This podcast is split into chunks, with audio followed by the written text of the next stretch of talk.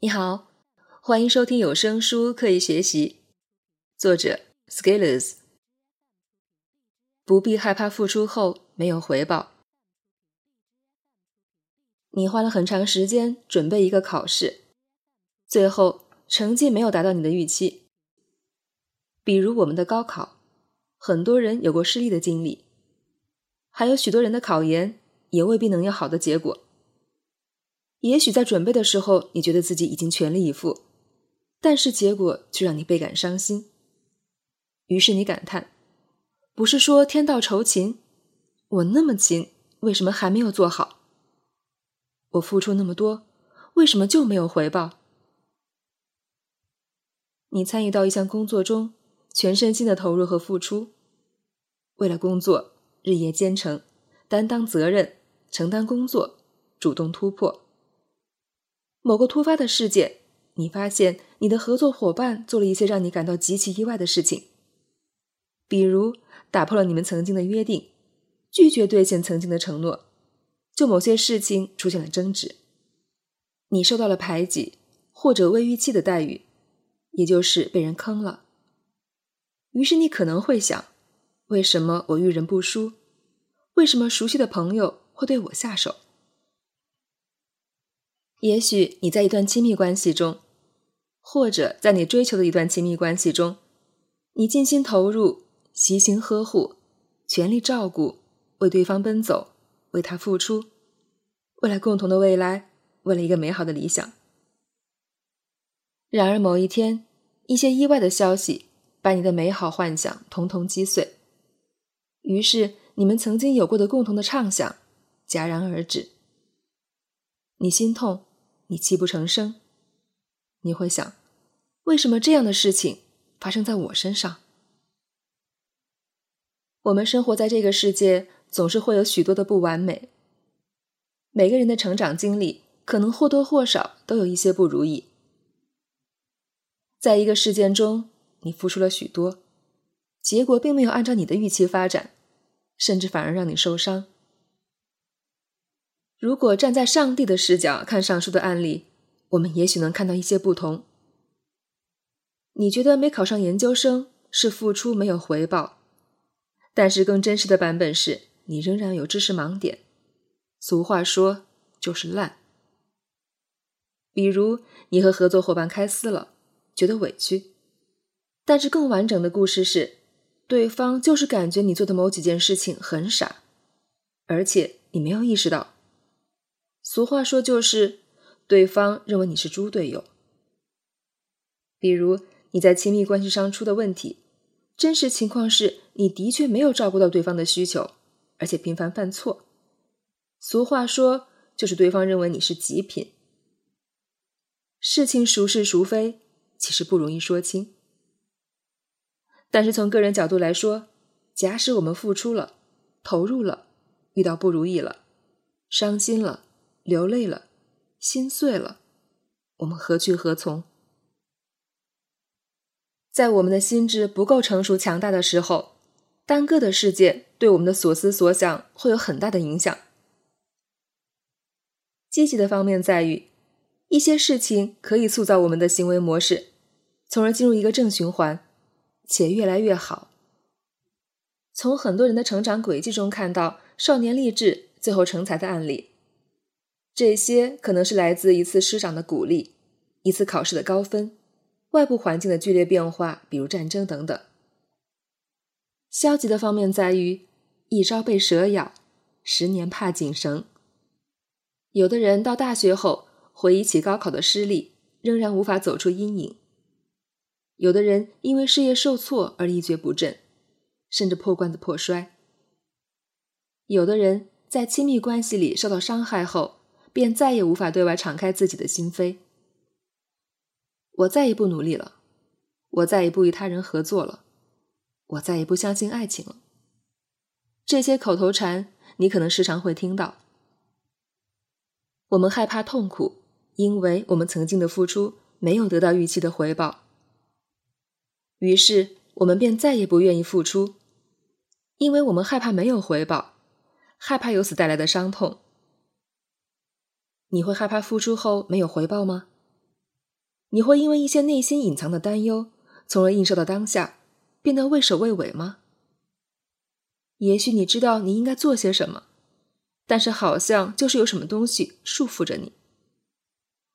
也许你曾经体验过那种全力以赴做成一件事情的极致感受，但是却再也无法重现，只是在回忆里叹息。这样任其发展下去，我们很可能变成的样子就是目光短浅、斤斤计较、不见兔子不撒鹰。不看到直接的眼前的好处，不放资源。就像老板对员工说：“你不干好活儿，我怎么给你钱？”员工说：“你不给我钱，我凭什么给你好好干？”其实，任何的生存逻辑都是自洽的。如果我们要成长，也许得看看是不是有更多的可能性。如果从倒推的视角给定一个现状，必然有一系列逻辑轨迹来支撑。步步演进，才有此现状。而如果要有一个不一样的现状，则必然要有不同的逻辑轨迹。说人话就是，正因为有了你的傻逻辑，才有了傻自己。如果要改变处境，就必须要改变原有的逻辑。我们要做的是突破这些内心的障碍，面向恐惧进发，收割成长的硕果。你不是害怕付出吗？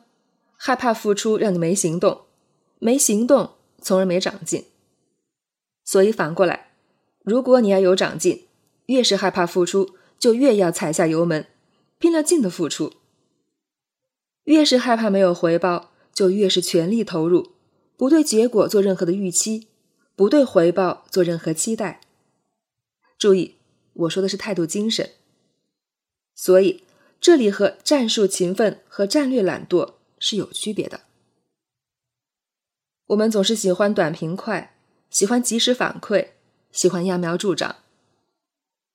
然后，当我们付出了一些精力，以自己浅薄的视角又看不到回报的时候，就有一脸受害人的表情，到处哭泣求抱抱。上帝怎么会让如此矫情之人心想事成呢？那更多不矫情、全情投入的人，他们力求成就之事，优先级放到了哪里？当你对回报没有任何预期的时候，你的内心总是更容易充盈的，因为你会发现惊喜好像从来没有从你身边走开。注意，不预期回报是真心的不预期回报，但是投入却没有因此打折扣，也没有在内心打着“我不预期回报，但是我在等着更大回报”的小九九。这里我想到我的一位口译老师对他的学生说过的话。因为学口译的姑娘多，所以是面向姑娘说的。老师说：“你们要记得，结婚是你一个人的事情，生孩子也是你一个人的事，和任何人都没关系。只有在你内心有这样的想法和预期，并且真正以这般独立心态开启生活，你会发现，你的丈夫和家人的任何帮助。”都会是你莫大的幸福。我有篇文章叫《参与和投入是改变的唯一途径》，投入的人就是赢家。